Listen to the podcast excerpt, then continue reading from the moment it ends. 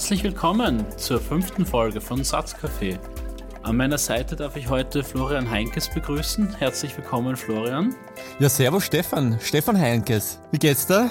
Alles okay? Ja, wunderbar. Sehr gut. Es ist ein herrlich schöner Tag in, in Linz, ich nehme mal an, in Wien auch. Ja, wir geben heute richtig Gas. Wir geben heute richtig Gas, haben wir uns vorgenommen. Sehr gut. Freue mich schon.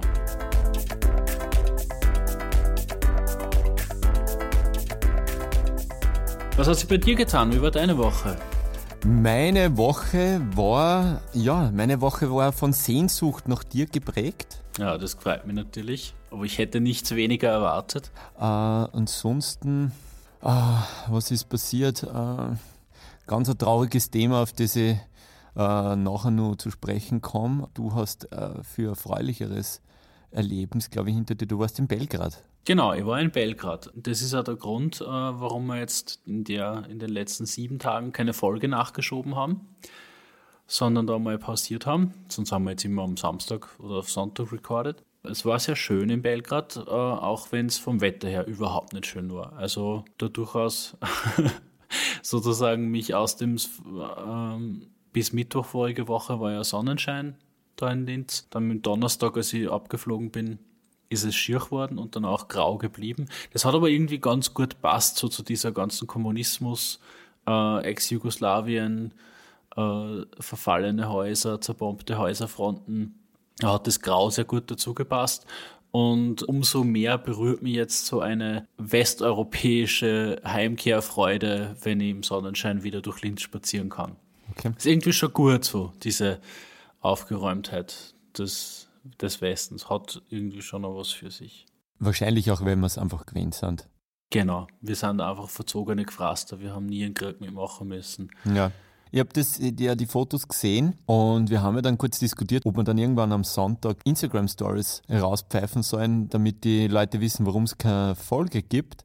Aber die Fotos waren so grau in grau und dann hätte man nur die, dann hätte man einfach nur dieses Zerbombte zeigen können, also dieses Grau in Grau und zerbombt, wie du gerade sagst, das hat dann auf die Bilder ganz gut gewirkt. Ich wollte dann aber irgendwie keine so eine Depri-Stimmung über den Äther schicken. Wir haben es lassen, die Leute ähm, haben bis jetzt einfach ausharren müssen. Ich habe es ja selber nicht geteilt auf, dem, auf, dem, auf meinem Insta-Account. Das liegt aber auch daran, dass ich einfach ein Hardcore-Insta-Noob bin und mal irgendwie noch nicht so richtig im Klaren bin, wie man dieses spezielle soziale Netzwerk richtig einsetzt. Da muss ich erst nur ein bisschen reinwachsen. Ja, du also, musst einfach viel Penisbilder von dir ein. Ach so, das ist dafür. Ich mir gedacht, dafür ist Chatroulette ja. da. Ja. Naja, gut. Na, so Chatroulette machen die, die, das ist auch dafür da, aber das ist dann eher so das Gruppending.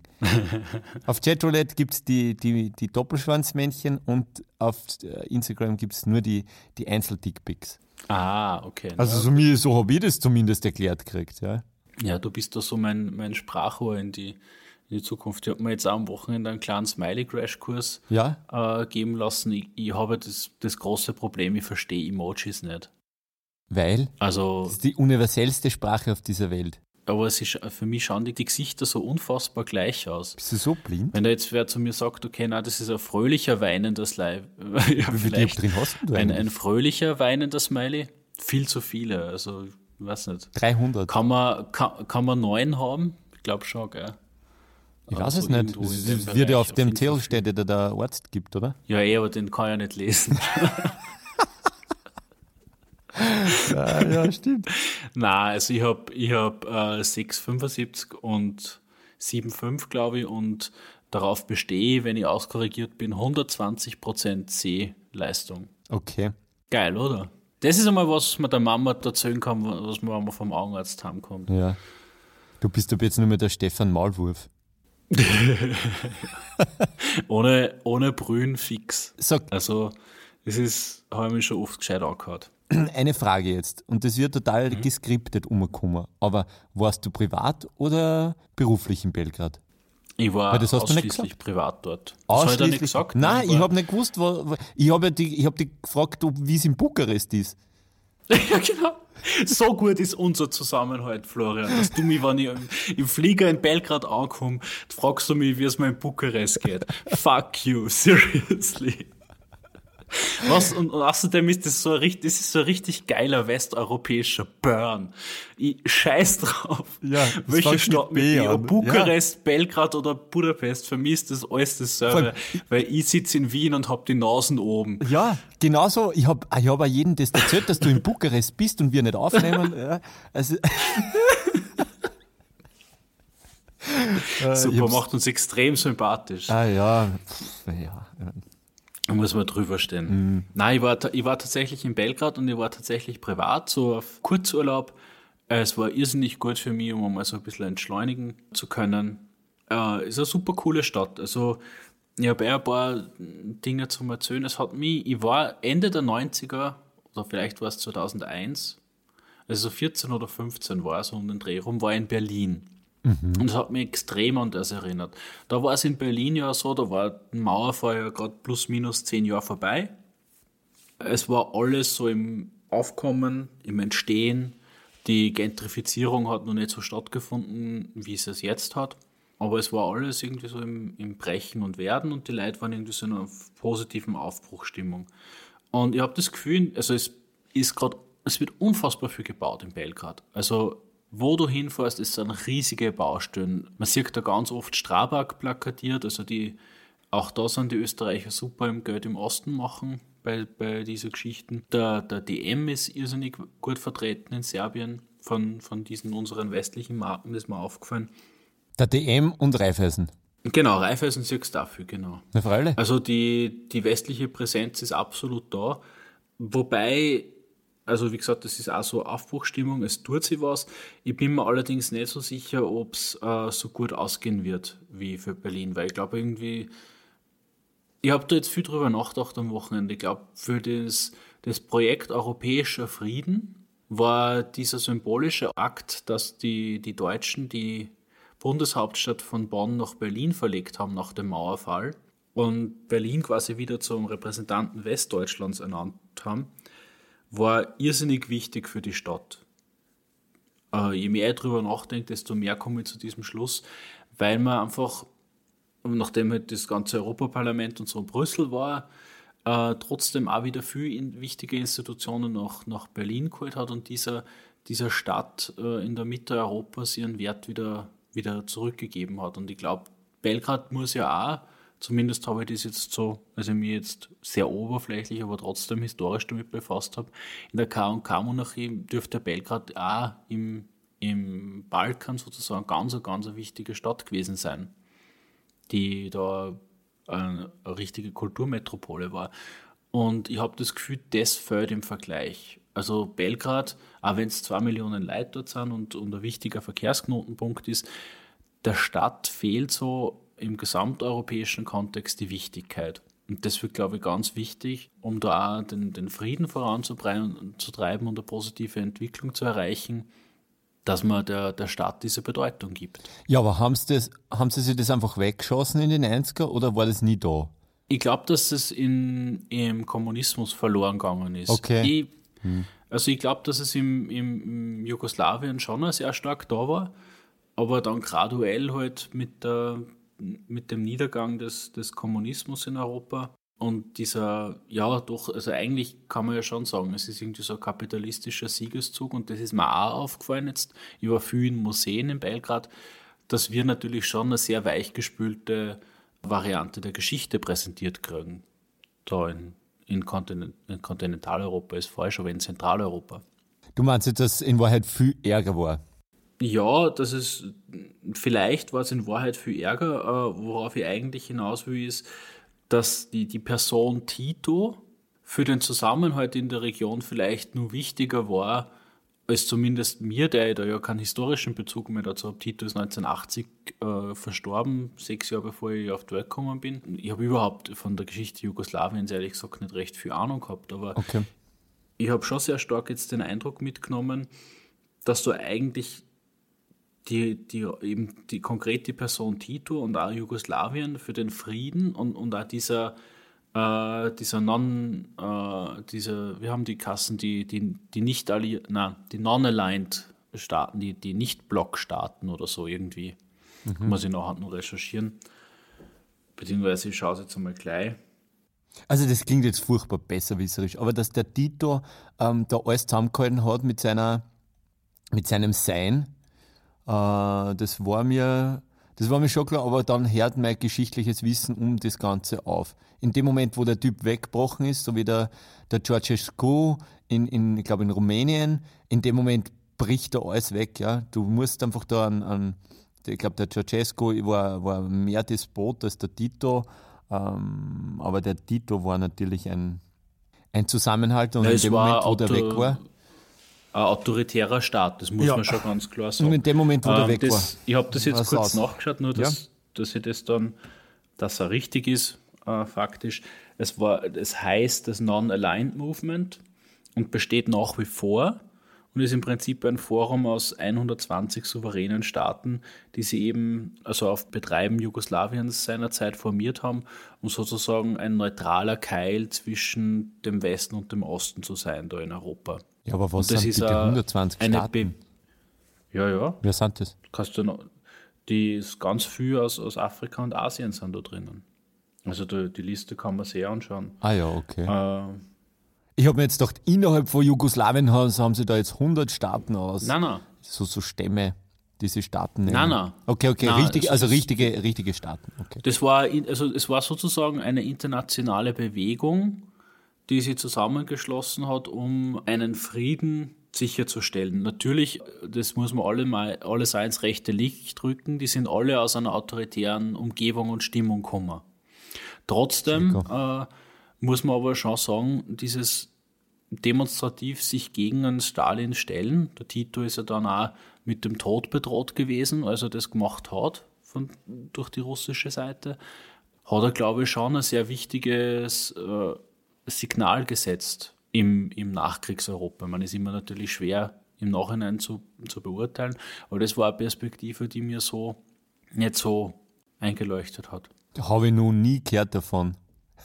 Ja, also wie gesagt, das ist das, was ich meine. Wir haben äh, spielt in der Schule, in der Schulbildung jetzt glaube ich auch nicht so die, die große Rolle, beziehungsweise kann man ja auch sagen, viel von diesen Entwicklungen haben sie ja in unserer Schulzeit überhaupt erst abgespielt. Also das, Ja, voll. Bei uns sind ja erst die Kinder in, in die Klasse gekommen, die geflüchtet Genau, sind. also- Also was soll man da nur da gleich lernen?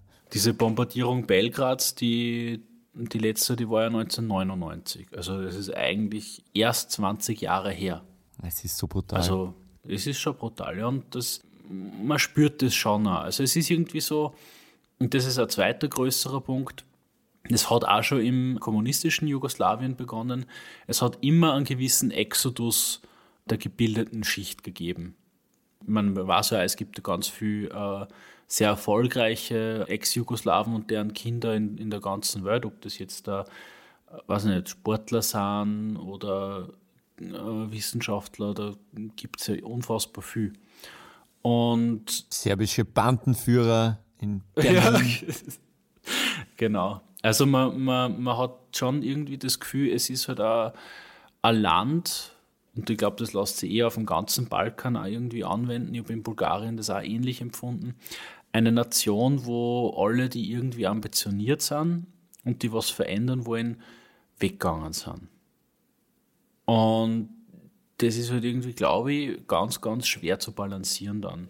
Dass man da dann wieder eine positive Energie einbringt und äh, ein positives Werden. Was wahrscheinlich dann auch erklärt, warum du diese Leere in der Kunst verspürt hast. Ja, wobei ich gar nicht so sagen, sagen würde, in der, in, in der Kunst weiß ich gar nicht, ob ich das so sagen. Es ist ja, Kunst genießt dort schon einen gewissen Stellenwert. Also es sind die, man merkt es bei der, bei der Architektur, dass es prägend auch in der K&K-Zeit war. Also die, die Architektur der K&K-Monarchie ist dort spürbar. Die alten Gebäude sind auch nach wie vor sehr schön. Also das wird offensichtlich auch wertgeschätzt und, und auch restauriert. Es gibt sehr viele Kulturmöglichkeiten und was auch spannend ist, eine starke Hip-Hop-Szene, die ja wirklich coole Sachen macht. Also ich habe das Glück gehabt, dass ich da äh, beim Fortgehen einen getroffen habe, mit dem ich mich sehr gut darüber unterhalten kann. Und der hat auch so gemeint, es gibt halt einfach auch die ganzen Parameter dafür da. Es ist eine grundsätzlich eher arme Bevölkerung, also das ist ein eher armes Land. Äh, es gibt wenig soziale Mobilität nach oben.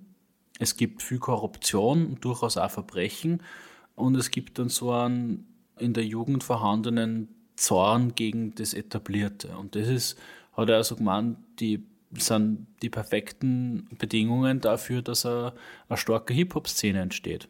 Parallel zu den USA, wo das halt vor allem in der frustrierten afroamerikanischen Jugend entstanden ist. Und mhm. die, die Sachen sind extrem fett, die ich da so präsentiert gekriegt habe. Vielleicht packt man da dann auch ein bisschen was auf die Playlist. Auf jeden Fall, auf jeden Fall. Bin ich schon sehr gespannt, ja. Ähm, wir haben auf jeden Fall drauf backen, wir haben auf jeden Fall anhören.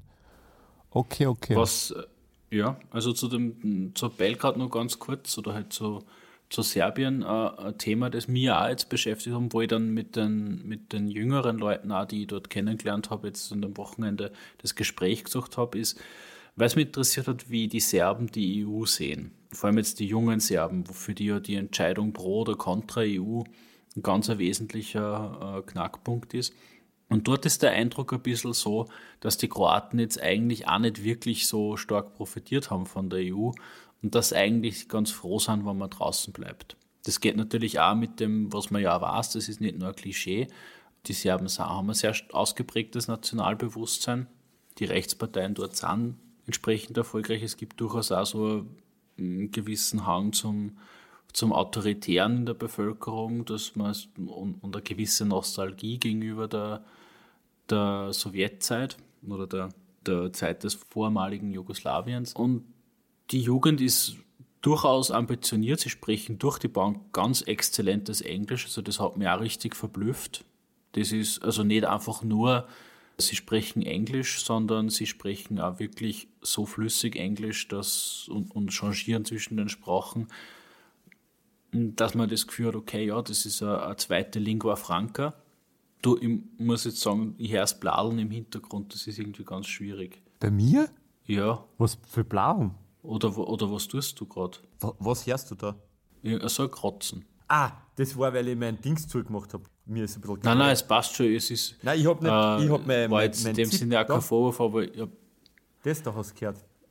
Ja, genau. Ja, sorry, sorry. Ich hab, ah, du hast den Zip-Hoodie zu. Ja, ich habe mein Zip-Hoodie zugemacht. Es passt eh total. Jetzt also, habe ich nicht gewusst, was du meinst.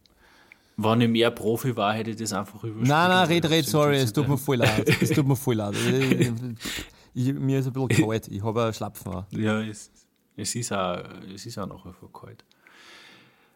Ähm, der Punkt, den ich machen möchte, da ist, es ist für die jungen Serben einfach die EU und das hängt sicher auch damit zusammen, dass jetzt im Zuge des Brexit und man ja merkt, es gibt den Rechtsruck und die blicken nach Ungarn und sie blicken nach Kroatien und sehen, wie für diese Länder die EU funktioniert bzw. nicht funktioniert. Und es ist für sie nicht die absolut attraktive Option und dieses äh, Festhalten am Nationalstaat, an der nationalen Souveränität ist für mich irgendwie schwierig, nicht sofort mit einem Negieren der europäischen Friedensidee zusammenzudenken. Und ich glaube aber, dass man da schon auch die Geschichte Ex-Jugoslawiens mit hineindividieren muss, dass man sich da Gedanken macht. Das heißt nicht, dass es eine Ablehnung des Friedensprojektes ist. Ich glaube, die, die jungen Serben wünschen sich genauso wie die anderen jungen Europäer ein friedliches Europa mit einem Maximum an individueller Freiheit und Mobilität. Sie haben aber schon auch eine große Angst davor, dass es einfach zu so einem paneuropäischen Kapitalismus kommt im, im Zuge der EU, bei dem sie dann halt als Verlierer hervorgehen. Und ich finde, diese Angst ist auch überhaupt nicht leicht wegzuwischen. Also das ist, finde ich, eine absolut berechtigte Sorge. Ja, also zwei Dinge. Erstens einmal, was wäre die Alternative? Haben die Alternativen präsentiert in der Diskussion? Weil irgendwelche Staatenverbunde mit, mit, mit Libyen und Tadschikistan wird ja nicht die Lösung bringen. Na, die, die Alternative sehen sie halt so, wie es jetzt ist, dass wir als souveräner Staat äh, Mitglied der EWR bleiben und fertig. Was, so wie es die Schweiz ist, so wie es Norwegen ist. Ja. Das ist so das Modell. Ja, wäre prinzipiell nochmal für mich okay. Meine Stirnfalten werden immer nur dann mehr, wann sie sich nach Rosinenpicken anhört. Wir wollen zwar die Freiheit haben zu reisen und wir wollen eigentlich kein Visum brauchen, dass wir ähm, da durch die Gegend fahren, was ja eigentlich total abstrus ist in, in Europa im, im im Jahr 2020. Aber bitte, soll so sein. Also wir wollen kein Visum haben, wir wollen Warenfreiheit, Verkehrsfreiheit, Personenfreiheit, aber eigentlich wollen wir die Risiken, die damit einhergehen, ein Teil des, des Gesamten zu sein, die wollen wir nicht nehmen und deswegen bleiben wir eher draußen. Also die, wir haben eh schon versucht, beim Brexit-Thema in Folge 2, glaube ich, war das, das ein bisschen aufzudröseln. Es ist halt sehr, sehr schwer. Und ich kann auch jetzt nur dir zuhören, was die Leute zu dir gesagt haben. Also es ist halt nicht First-Hand Experience. Ja. Und ist auch nicht repräsentativ für die, die große, also die Volksmeinung dort. Also das war jetzt, sind jetzt natürlich äh, inzidentelle Beobachtungen, muss man als solches sehen. Ja, na sehr spannend. Ja, vielleicht auch noch ganz interessant zu erzählen, ich war dann halt auch an, der, an einem Samstag da, wo jetzt ja immer diese Proteste sind über die bei uns in den Medien ja durchaus berichtet wird. Ja. Und auch darüber habe ich mit den, mit den jüngeren Menschen, die ich da getroffen habe, gesprochen. Gegen was wird da demonstriert? Ich habe das nicht mitbekommen. Gegen die aktuelle Regierung. Also, also der Eindruck, äh, zumindest bei den Menschen, mit denen ich gesprochen habe, ist, dass die Wahl die letzte äh, manipuliert war, beziehungsweise halt ähm, in einem oder anderen Sinne gestohlen worden ist und nicht fair war. Und sie sind deswegen äh, in Opposition zur gegenwärtigen Regierung. Es war aber allen, mit denen ich gesprochen habe, und es war doch einige, extrem wichtig, dass das friedliche Proteste sind. Mhm. Sie wollen einfach mit der, mit der Persistenz des Ganzen und dem immer wieder darauf aufmerksam machen und auch dem international darauf aufmerksam machen, äh, Änderungen erreichen, ohne dass das irgendwie in einer Gewalt umschwingen. Und das war was, das mir schon sehr gut gefallen hat. Also das ist auch ähnlich wie bei uns in, in Österreich mit den Donnerstagsdemonstrationen.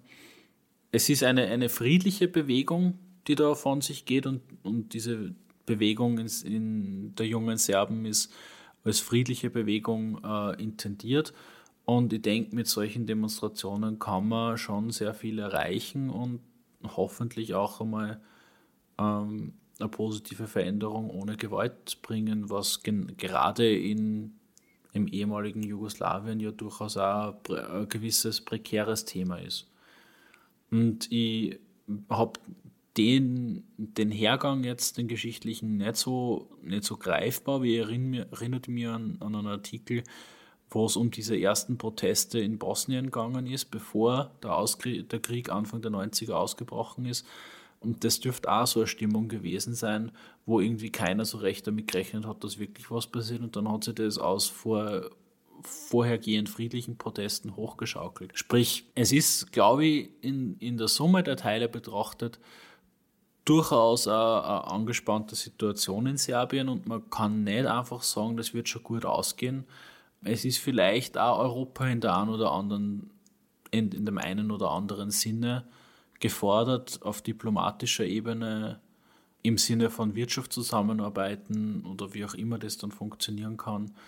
Aber man darf da nicht wegschauen. Wenn man das ignoriert, halte ich das schon für ein gewisses Pulverfass. Also zum einen glaube ich, dass Südosteuropa immer ein bisschen ein Pulverfass bleiben wird. Das ist ja in Ordnung. Zu den Demos, da werden wir uns einmal so professionelle Demonstrierer einladen ich glaube nicht, dass es wirklich sinnvoll ist, äh, da jetzt eine wirklich langlaufende Demo zu betreiben. Aus einem einfachen Grund. Man sieht jetzt, was 2016 in Amerika die Wahl bewirkt hat. Da haben sie lauter junge Amerikanerinnen aufstehen lassen und sind gewählt worden. Und anstatt dass demonstrieren gegangen sind, haben sie sich in der Politik engagiert. Wenn du demonstrierst und die in der Politik engagierst, okay dann kannst du wenigstens vernetzen und kriegst ein bisschen Attraktion und es, es, es akzeptiere ich. Aber nur demonstrieren gehen am Donnerstag gegen die blau-schwarze Regierung ähm, heute einfach für ein bisschen schwach. Du musst halt nicht nur die Pappen aufreißen, du musst halt auch was machen. Also nur kritisieren geht nicht. Und gerade in Österreich ist es durchaus gern gesehen von allen Parteien, dass, dass sie die Leute engagieren. Ich meine, die Grünen müssen sich eh komplett nicht aufstellen. Da sehe ich durchaus Betätigungspotenzial bei dem einen oder anderen äh, Demonstranten, der vielleicht äh, gut umkommt, ein politisches Geschick hat. Ich glaube, demonstrieren ist wichtig, äh, aber, ach, die Donnerstagsdemo ist für mich, ich weiß nicht, ich habe da schon ein paar Mal zugehört, unabs also unabsichtlich bin ich mal dazugekommen. Das war schon, ah, was da geredet wird, ist schon sehr viel Blödsinn. Das ist so, so unreflektierter antikapitalistischer Stuss, der ohne Alternativen und ohne wirklichen Masterplan davor getragen wird. Ich, möchte, ich denke mir dann immer, ja, okay, und was ist die Alternative? Was sind denn eure äh, Vorschläge? Was mir jetzt dazu bringt, was sagst du zu dem grünen Vorschlag in Deutschland, dass man Immobiliengesellschaften enteignet? Hast du das mitgekriegt? Na, da müsste man ein bisschen mehr Kontext noch geben. Es gibt nicht mehr Kontext. Die Grünen haben. Also der, der Vorschlag ist genau. einsilbig, es sollen äh, Immobiliengesellschaften enteignet Das werden. ist jetzt einmal so ein Punchline gewesen vom Habeck. Ja. Und hat bei mir irrsinnig resoniert, weil wir jetzt im Freundeskreis vor ein paar Wochen dieses Thema einmal ziemlich hitzig nach zwei Stunden Drangeln äh, aufgerissen haben und dann diskutiert haben. Und ich ja gerade mit meiner letzten Wohnungssituation da durchaus zum ersten Mal ähm, den Standpunkt vom, vom Mieter eingenommen habe, vom unterrepräsentierten und vom äh, schwachen Mieter, der das schwächere Glied ist in der, in der ganzen Kette. Ja. Habe mich aber mit dem Thema insofern nicht auseinandergesetzt, weil es mir dann am Ende des Tages, weil ich mich ja nicht, nicht, nicht ähm, politisch engagiere und mache lieber den Podcast mit dir und tu da gescheit reden, ohne. Das ist meine Donnerstagsdemo da ist eine gute äh, österreichisch etablierte, angenehme Position, die man nicht aufgeben muss. Genau. äh, wie gesagt, also die Deutschen haben das jetzt einmal einfach als, als Punchline äh, reingehauen in den Ring und das wird halt jetzt da diskutiert, es wird vor allem zerrissen. Ja, der, der Real, das Witzige ist ja, der, der, der Habeck kommt ja vom Realflügel. Der Kretschmer hat das als absoluten Stumpfsinn bezeichnet, also jetzt nicht O-Ton, aber so ungefähr. Aber es wird zumindest diskutiert. Ähm, Enteignung ist immer ziemlich zart, finde ich. Also Gibt es eigentlich keinen Weg, wie das äh, politisch favorabel gelöst wird, wenn eine Enteignung im, im Raum steht? Stürme, so, also selbst bei so kleinen Sachen, wo man ja eh dann keine, keine Enteignung vornimmt in dem Sinne, sondern, also ich denke da jetzt an so Dinge, wenn im öffentlichen Interesse Grundstücke erworben werden müssen, weil zum Beispiel Autobahn ausgebaut wird oder so, ähm, dann ist es ja, glaube ich, so, dass es ihm genau, dass es der, der Grund umgewidmet wird und zu einem gewissen Fixsatz abgekauft wird, wenn man sich dann nicht, darauf nicht eignet. Oder ich weiß jetzt nicht, ja. wie das recht Also das genau werden wir auf jeden Fall diskutieren. Da können wir wahrscheinlich einmal einen Immo-Anwalt einladen, damit der da eine rechtliche Perspektive auch mit reinbringt. Heute ist dieses Thema auf jeden Fall für sehr spannend, weil es so brutal links ist mit Ente also Enteignung. Das, das, das war schon, schon ein spannendes Thema, weil ähm, was machst du denn?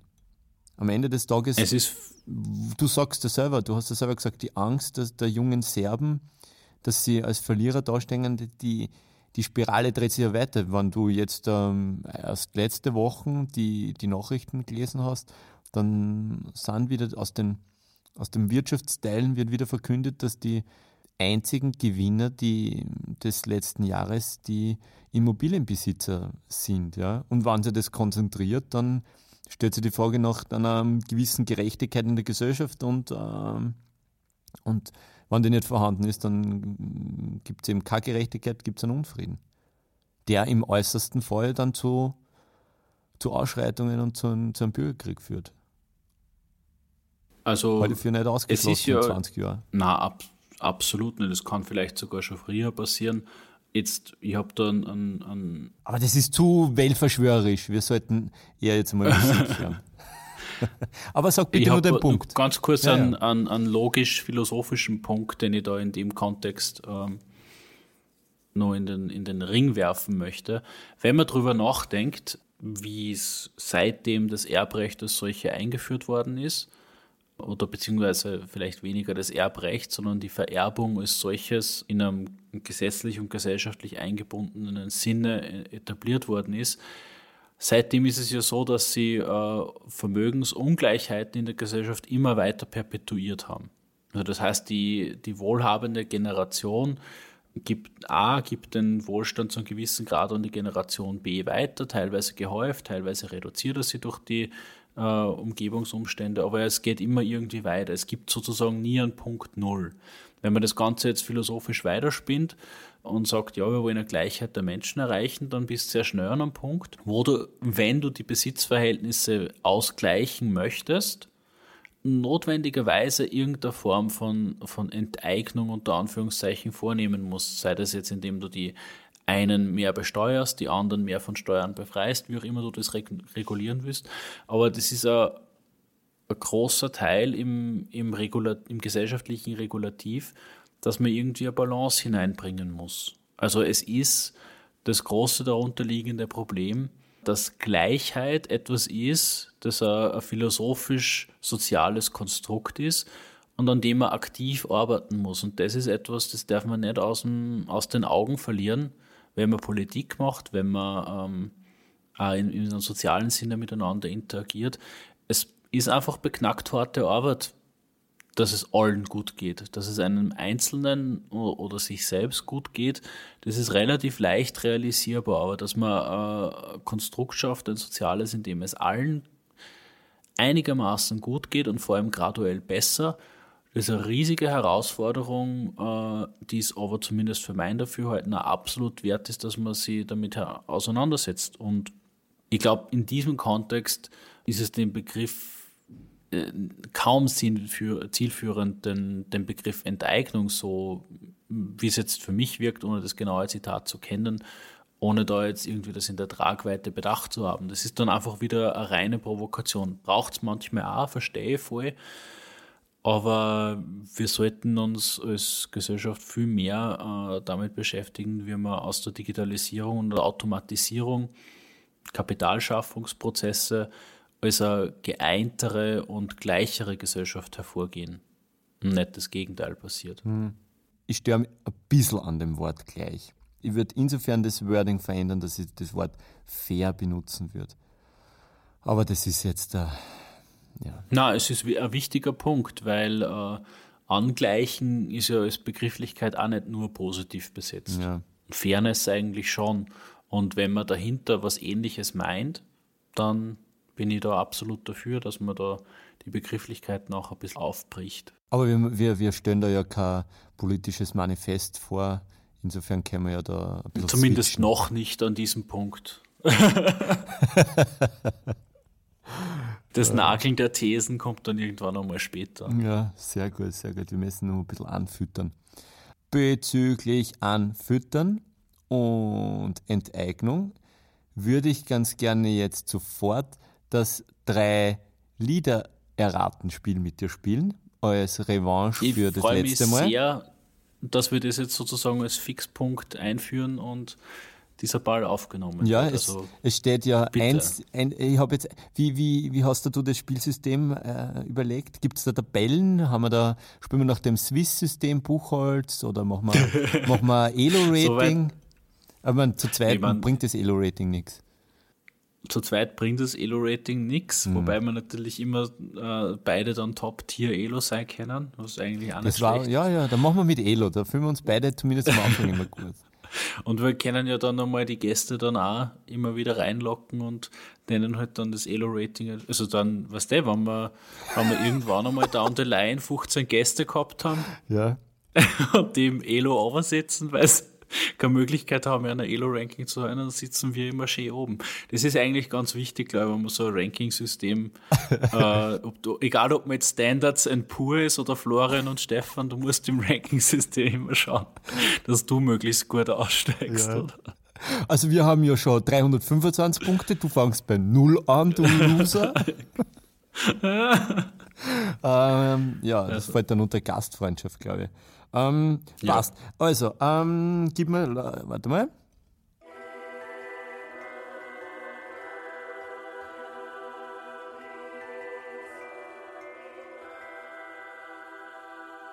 Wir haben die Spielregeln ein bisschen verändert, weil es so schwer war letztes, letztes Mal für mich, nämlich in, in gar keine Richtung hätte das, hätte das trauen. Man hat ja den, diesen dummen Einwurf von mir, die, den Mando Diao, für den habe ich mich ja eher ein bisschen ah, ja. geniert. Also das. Aber es ist mir einfach gerade eingefallen.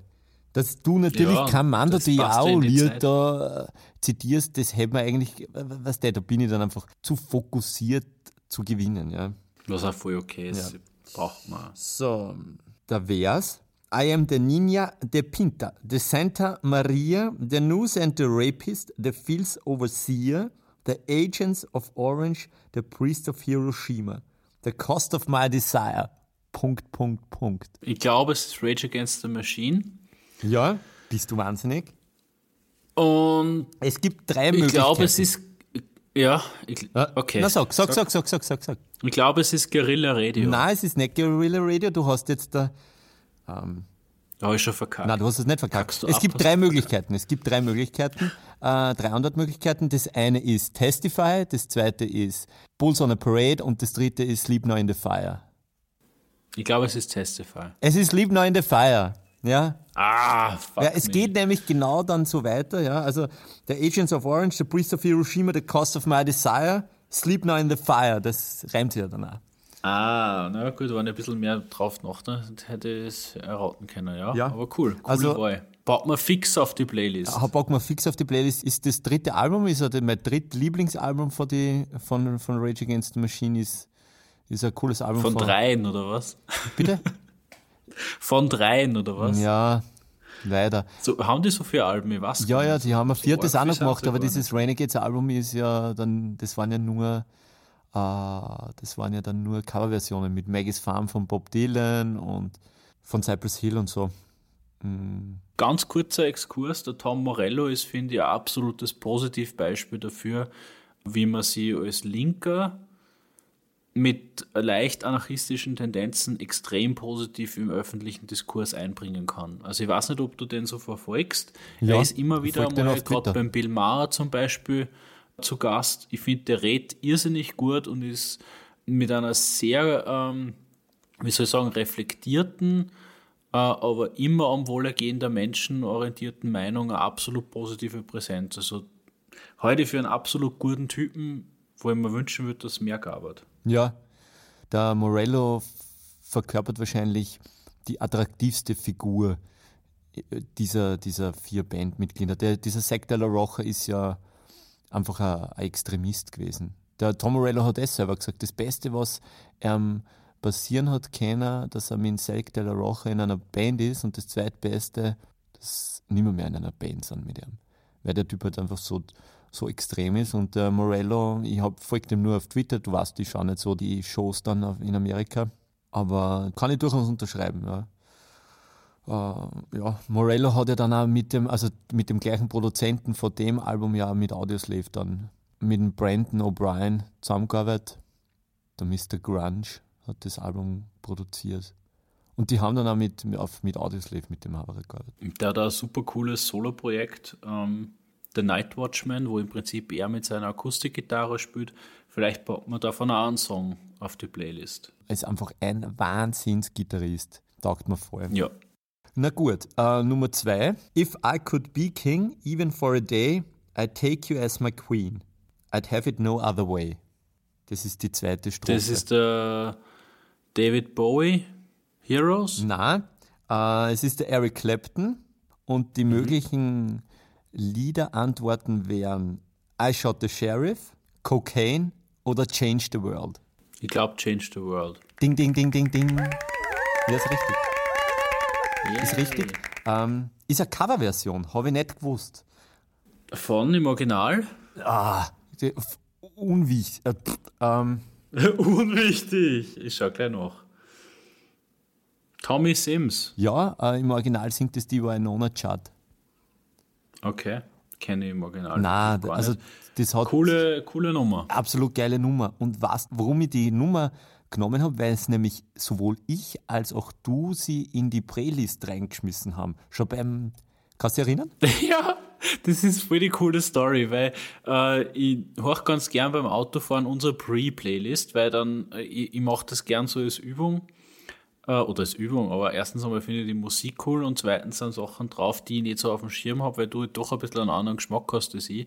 Und jetzt tue ich das beim Autofahren ganz gern eine dran und dann ist das Lied reingekommen und das ist bei mir so tief ins Subconscious eingeschlittert, dass ich dann äh, die selber wieder eingepackt habe und dann war es auf einmal zweimal drin. Aber und, und warum ich es drinnen ich habe das Lied deswegen reingepackt, weil es ja eigentlich diskutieren wollte äh, in der letzten Folge, wo wir über Defiant Ones geredet haben, weil das so gut produziert ist.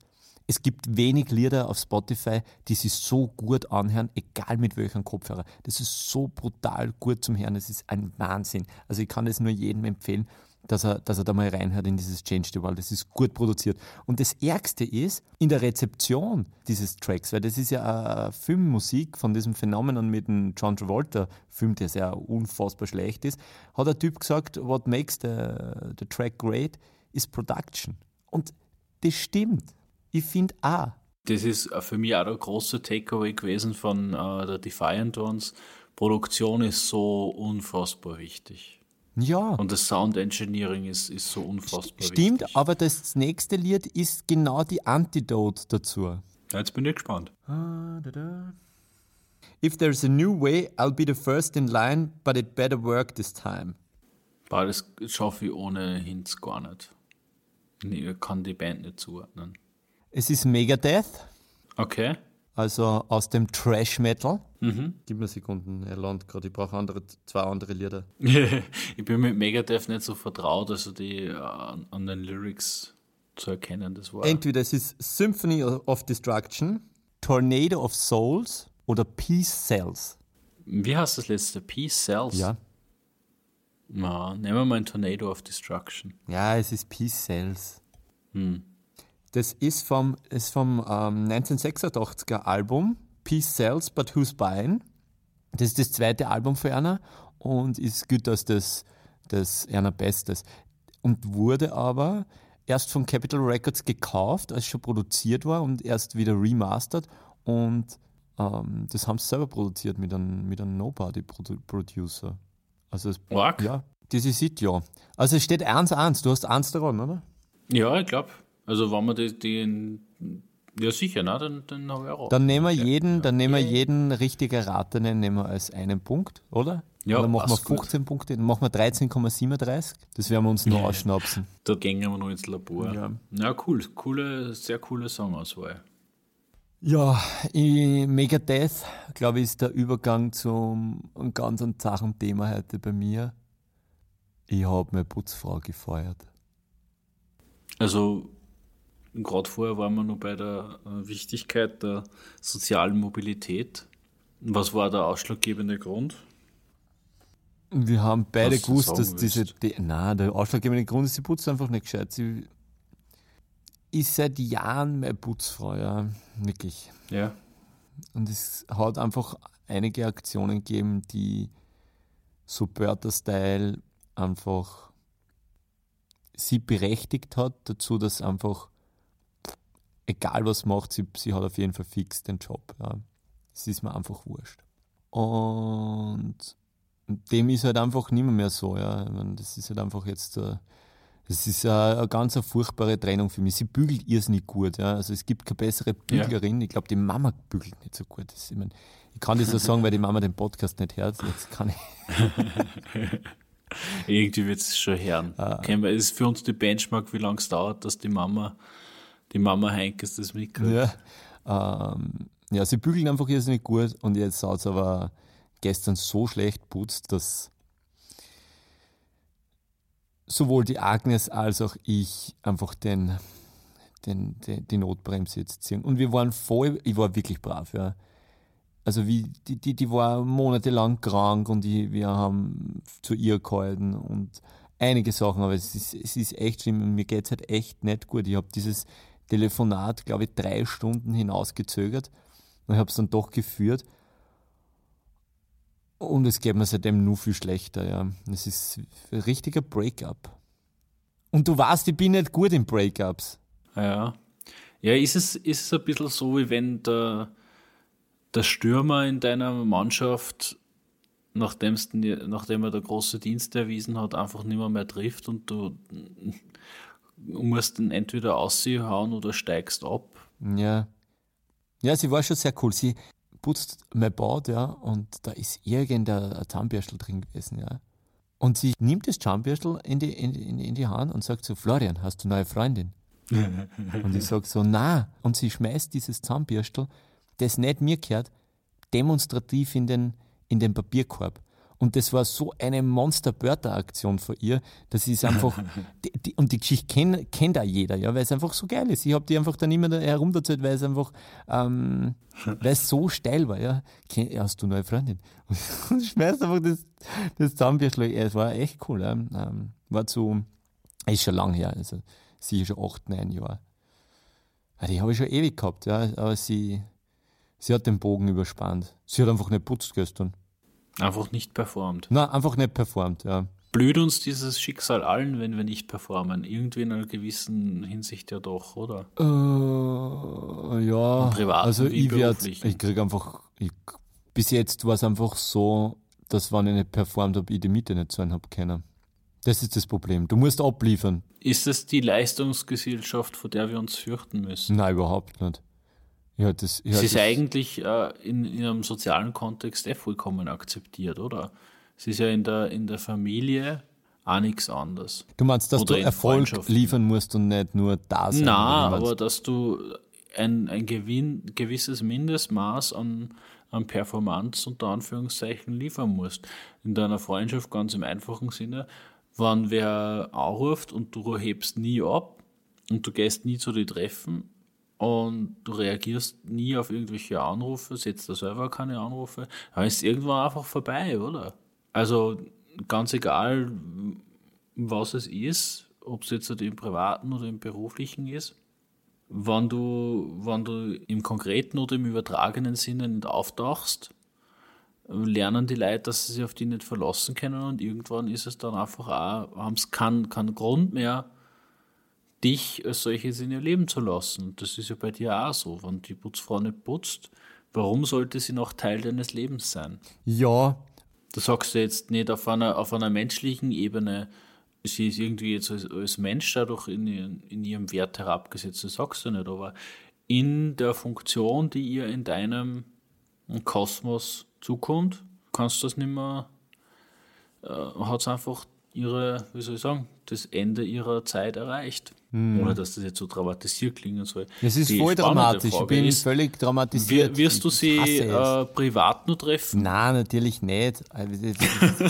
Es war rein, rein professionelle Florian Beziehung. Heinkes, werden Sie Ihre, Ihre Putzfrau privat treffen? Nein, wir haben uns ja nicht vorher getroffen, also treffen uns nachher auch nicht. Ähm, äh, ich kann auf jeden Fall mit dir auf einen Kaffee gehen, aber ähm, es ist ein Breakup. Es ist, es ist ein, ein richtiger Breakup. Breakup. Ja, das man ja nicht. ist es. Taugt man nicht. So wirst mir das erzählt, es ist ein Breakup. Ja. Ja. ja. Oh, wir werden ich will Pflaster abreißen. Es tut im Moment voll scheiß weh und dann ist es irgendwann auch wieder vorbei. Ja. Ich werde ein richtiges Herzschmerzlied auf, dem, auf die Playlist packen. Ähm, was hast du Was eigentlich Schönes. in Belgrad? Was war der Soundtrack in Belgrad? Das ist eine extrem gute Frage. Äh, es war ein musikalisch eigentlich sehr produktives Wochenende, weil ich viel unterschiedliche Musik gehört habe, auch viel neue Musik kennengelernt habe. Und ich mache jetzt das, was die Kids heutzutage machen. Und ich schaue einfach so in meine Recently Playlist auf Spotify ohne da jetzt Werbung machen zu wollen, aber ich verwende das halt. Wir kriegen ja eh nichts Zeit. Wir glaub, kriegen ja eh nichts Zeit. Also bei meinem Streaming-App der Wahl kann ich da jetzt in die History reinschauen, ein bisschen reinschauen und dann schaue ich da, was ich da so gespielt habe und dann sage ich da, was meine Tops waren. Ganz kurz nur, ganz kurz nur. Du hast der App gesagt. Ist es bei dir der App? Ist es die, das oder der App bei Nein, dir? Hab, Wie nennst du was ich App am, am Handy? Was ist das? Welches Geschlecht hat das Programm bei dir? Ich wollte eigentlich sagen, in der, in der App meiner Wahl. In der App deiner Wahl, alles klar. Also die. Ja, dann sage ich aber eigentlich auch wieder die App, ja? nicht das. Muss ich mich korrigieren, ich sage die App. Hm. Also Android-Nutzer sind, sagen auch die App. Okay. Ja, naja, wenigstens was. Äh, iPhone-Kids, die sagen auch Natürlich. Die. Aber jetzt kommt bei mir von die Applikation. Also ich habe früher auch schon immer ähm, die Software, die ich am, am PC verwendet habe, als Apps bezeichnet. Es kommt von mir von der Team Apple. Ja, Team Apple, das ist so geil. Ich hab mich so angefetzt. Der Trump ist einfach so geil. Das, dass er in Team Apple. Er sitzt neben ihm. Er sitzt Cook neben ihm. Team Apple nennt. Und weil er einfach davon ausgeht, dass jeder, der eine Firma hat, die von seinem Vater geerbt hat. Weil, what the fuck, wo kriegst du sonst eine Firma her? Tim Apple. Das ist das Geilste, dass er glaubt, Tim Apple und auch so geil ist, dass er jetzt im Zuge dieses furchtbaren Brands der Notre Dame so gemeint hat, hey, vielleicht kann man da äh, diese fliegenden Wasserfässer verwenden zum Löschen. Wann sind wir an dem Punkt angelangt, wo Staatsoberhäupter einfach so casual die Experten, nämlich die Feuerwehrmänner, irgendwelche Ratschläge in, in deren absolutem Fachbereich geben. Das ist doch lächerlich, Ende nie. Vielleicht war er in der Jugend der Feuerwerker. Also die, vielleicht ist er herumgeflogen da in, die, in der Bronx äh, mit, mit dem Feuerwehrhubschrauber. Vielleicht war er das. Ich weiß es nicht. Nein, es ist Vielleicht ist er einmal mit dem Bentley vom Papa über eine Chickstumme drüber gefahren und hat so einen Brand verhindert. Ja, kann sein. Ja. Ich glaube, es wäre sogar äh, folgenfüllend, dass man sie nur über diese Sätze der Woche vom Trump lustig macht. Das einfach ja, das machen schon 20 andere. Wirklich Wir können uns einmal gegenseitig vorlesen, Tweets vom Trump, so lange bis du dachst. Es ist auch eine ganz gute Challenge. Das ist sicher, hast du, hast du das schon mal bei einem anderen gesehen? Ist ja wurscht, das machen wir. Ja, mal. also der, der Jimmy Kimmel macht das, dass er Leute Trump-Tweets vorlesen Wirklich wahr? Und der spielt, äh, ich weiß nicht, ob das der Jimmy Kimmel ist oder ein anderer von irgendeiner von den Late Night, das ist ja auch vollkommen unerheblich. Ähm, der hat einmal gemacht, ist das ein Quote von Donald Trump oder von Dagobert Tag? ja, ja, das war aber erst vor kurzem, oder? Das ist voll geil. Ich weiß nicht, wie lange das her ist. Möglicherweise haben sie es wieder gemacht. Aber die Idee habe ich einfach so geil gefunden. ja, ja. Sag mal.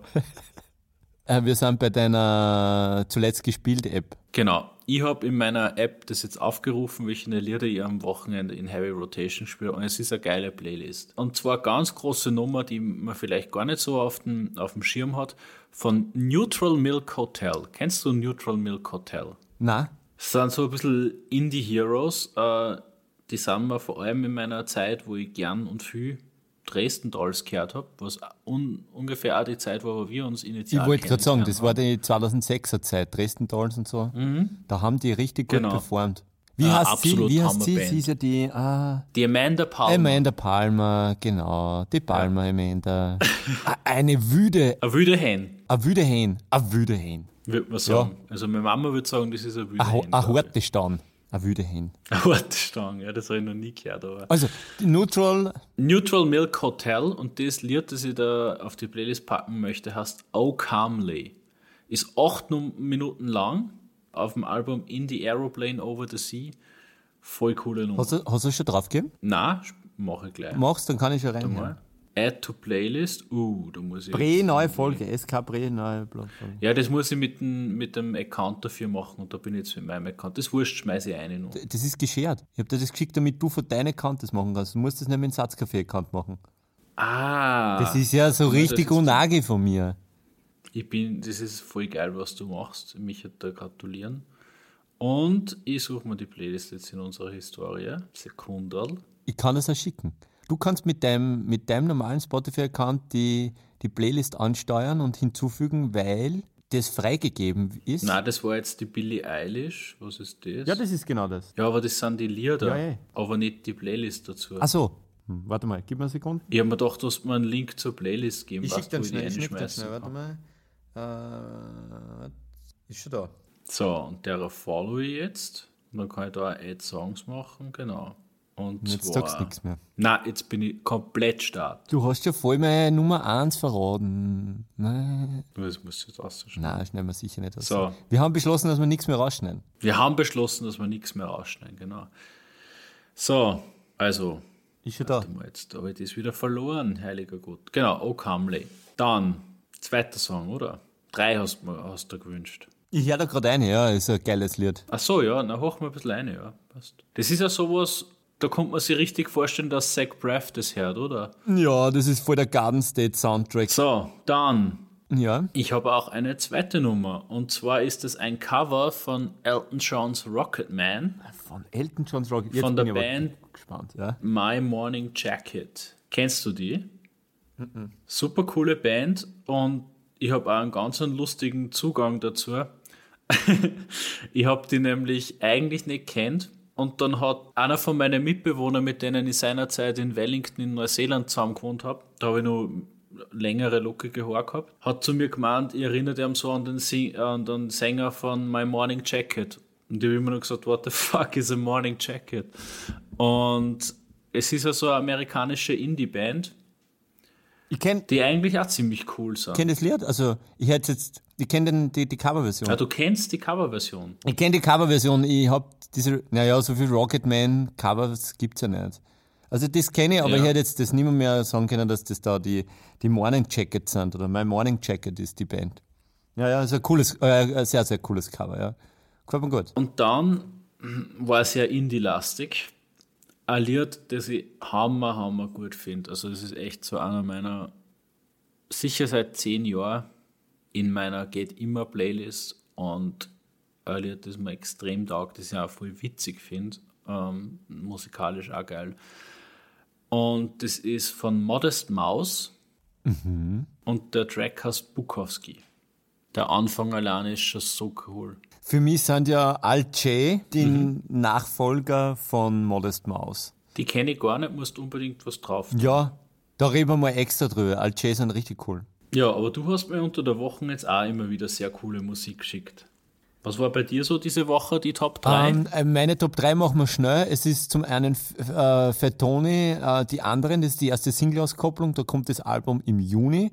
Äh, produziert vom Dexter, ähm, ganz cool. Ähm, wir gehen aufs Fettoni-Konzert im- in die Grelle Forelle am 17. Oktober. Ich habe schon Karten checkt. Falls du mitgehen willst, Ja, ich habe eine Karten mehr bestellt. ja, das können wir definitiv noch diskutieren. Ich brauche ein bisschen, bis ich im Oktober planen kann. Aber Und Nummer zwei ist auch Hip-Hop aus Amerika, Anderson Park, auch dieses Pre, also eine Single-Auskopplung King James. Mm, Da ist das Album schon draußen oder kommt bald. Na, da ist das Album noch nicht draußen. Und äh, Nummer eins ist bei mir die Billie Eilish. Ich weiß, das ist total, äh, das ist total poppig und das ist total Mainstream, aber es ist trotzdem geil. Und ich kann es deswegen auf Platz ansetzen, weil ich die My Boy und My Boy Remix gesamt habe beim Frühstücken vor ein paar Wochen und habe die dann hab das aber liegen lassen und habe das nicht habe das dann nicht hinzugefügt in Spotify, habe hab mich nicht mehr drum gekümmert. Im Zuge unserer letzten Folge wollte dann schauen, von wem die produziert worden ist. Die ist tatsächlich auf Interscope rausgekommen, ist aber produziert worden von ihrem Bruder, der ihr auch die Songs schreibt, was ich ein bisschen wieder als Minuspunkt sehe. Sie ist aber ganz großartig und sie tritt auf am Frequency, wo wir hingehen werden. Also wir werden nicht das ganze Wochenende. Ja, das ist ja das nächste. Weißt du, was er. Also die Billie Eilish ist am Frequency, ich weiß nicht, ob am Freitag oder Samstag, ich weiß gar nicht, ob das schon feststeht. Die Tageskarte kostet 99 Euro und jetzt kommt's. Weißt du, was das Ticket kostet fürs ganze Wochenende? Normal, normal, no- normal nix, VIP, nur, nur so die, die äh, Festivalpass, Wochenendpass. 220 Euro. 180 Euro. Boah. Ja, weil ich habe mich jetzt kürzlich für das Pink Pop in Holland interessiert. Also ist noch nicht gestorben der Plan. Bin allerdings schon ein bisschen auch, äh, entmutigt vom Preis. Das kostet, glaube ich, 220, Ja, shit. das Ticket. Aber da spielen aber die, allerdings solche Nummern wie, wie Fleetwood Mac. Also ist riesig fett. Okay. Ja, ich bin völlig baff. Ich, ich weiß nicht, ich war schon lange nicht mehr auf einem Festival, aber ich habe sicher keine 180 Euro gezahlt. Das finde ich ziemlich viel. Es ist verdammt Ich habe jetzt ja. nachgeschaut dann, was das Coachella kostet. Das ein Wochenende kostet ein Ticket, Festival-Ticket normal, also General Admission 100, äh, 350 Dollar. Aber, Aber, das es ist, ist, voll logisch, weil wir kaufen wir alle keine CDs mehr. Die holen sich die Kohle jetzt über die Festivals. Absolut, sie holen sich die Kohle über das Merch und die, und die Festivals. Da hat es einmal ein super, ein super Diagramm gegeben. Die haben sich das ausgerechnet, wie viel Streams man braucht, damit man 1000 Dollar kriegt. Unfassbar viel. Zig Millionen Streams brauchst du, damit du dann 1000er kriegst. Wahnsinn. Ja. Äh, mich hat vielleicht zur Billie Eilish noch ganz kurz ein paar Worte verlieren. Ich habe die, unabhängig von dem, was du mir gesagt dass du mir die, die Links geschickt hast, mitgekriegt, dass die gerade Feuer aufblasst, also dass die da der heiße Scheiß ist, habe aber nie reingehört. Und jetzt habe ich mir auf dein Verlinken hin die, die Songs angehört und ich muss sagen, ich finde das mörderstark. Es ist einfach extrem gute Musik, Ja, es ist. ist mir eigentlich auch ziemlich wurscht, ob das jetzt Popmusik ist oder wie auch immer man das oder Singer-Songwriter oder wie auch immer man das klassifizieren muss. Die performt extrem gut mit ihrer Stimme, weil es einfach da kenne ich mich zwingen aus, ob es auch technisch so astrein ist. Aber was ich sagen kann, ist, es spricht mich emotional voll an. Also was sie mit ihrer Stimme abdeckt an Emotion und dem Song Charakter gibt, das ist phänomenal. Erinnert mich an äh, wenige andere Sängerinnen, die ich auch ähnlich gern mag. Eine davon ist Regina Spector, dann die Tori Amos und die Amy Mann sind so in einer Kategorie, wo ich sage, das sind weibliche Sänger, die mir die der Herzl berühren. ähnlich stark unter die Haut gingen. Ja, das kann ich nicht sagen. Da kann ich als Mettler nicht, äh, weißt du, weil das Herz ist schwarz und voller Kaffee. Äh, ich habe mir unmittelbar danach gedacht, wie geil war denn das, wenn man da einen guten Mashup macht von Billie Eilish und Tom Waits. Mhm. Ja, sicher, die passen von der Stimmung her passt dieses Album zu der generellen Stimmung von Tom Waits ganz gut, ja. Das könnte man ganz gut vorstellen. Mit seiner Reibeisenstimme und ihrer Stimme, die ja durchaus auch einen enormen Charakter hat, obwohl sie schön ist, äh, ähnlich wie ein Tom Waits Stimme ja schön ist, aber, aber einfach auch so eine Stimme mit einem ganz eigenen Charakter. Ich glaube, das könnte ein Hammer-Album sein. Also, wenn die jetzt in, in einem Jahr ein Album rausbringen, äh, das durchs Dach geht, äh, wissen wir, wer Schuld hat. Ja. Aber es wird nicht passieren, glaube ich. Ich glaube, so ein Kollabo. Ja, na, scheint mir, scheint mir gar nicht so unwahrscheinlich. Also in dem Moment, in dem da der Jimmy Iovine, der seine Finger im Spiel hat und oder mittlerweile wahrscheinlich, ähm, was heißt mittlerweile wahrscheinlich, mittlerweile der die, die Leute bei Interscope, ah, die werden das schon machen. Ich weiß nicht, ob da wo der Tom Waits unter Vertrag ist. Ähm, ich glaube, der hat ein eigenes Label. Aber ich, ich weiß es jetzt auch nicht. Ah ja. Ähm, ja, ich meine, wir, wir quatschen schon jetzt richtig lang. Ich glaube, deinen Tom Waits Liebesmonolog werden wir auf nächstes Mal verschirmen. Wir sind heute schon ja. über der Zeit drüber. Eine Frage habe ich noch. Wie schaut es mit mit deinem Gefühl bezüglich Gäste aus? Ich hätte eigentlich wieder richtig Bock auf einen Gast. Ich würde auch sagen, also wir haben ja. Also nicht nächstes Mal, weil da ist ja die Organisation jetzt ein bisschen schwierig. Aber fürs übernächste Mal hätte ich wieder ganz gerne einen Gast. Ich glaube, dass wir das nicht aufgeben sollen. Wir waren uns letztes Mal nicht ganz sicher, weil der, wegen der Akustik und so. Aber ich glaube, wir sollten das nicht, nicht ver, ver ganz verpeilen, oder? Wir lassen den Gedanken nicht aus, würde ich sagen. Äh, wir nehmen uns das vor und ich glaube, bei vielleicht die erste oder zweite Mai-Folge, dass wir anvisieren, kommt man noch an recht einen guten Zeitpunkt vor. Ja, das, das klingt gut. Das Outro hast du organisiert.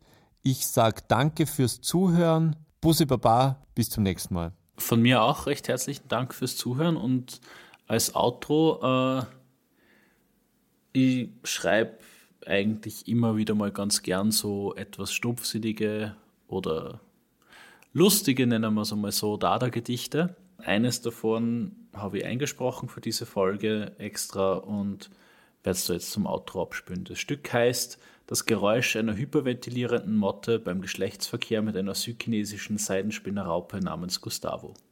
Viel Vergnügen.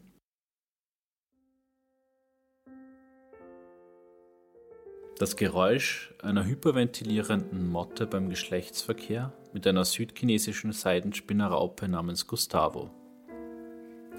Pensi, Pensi, Pensi.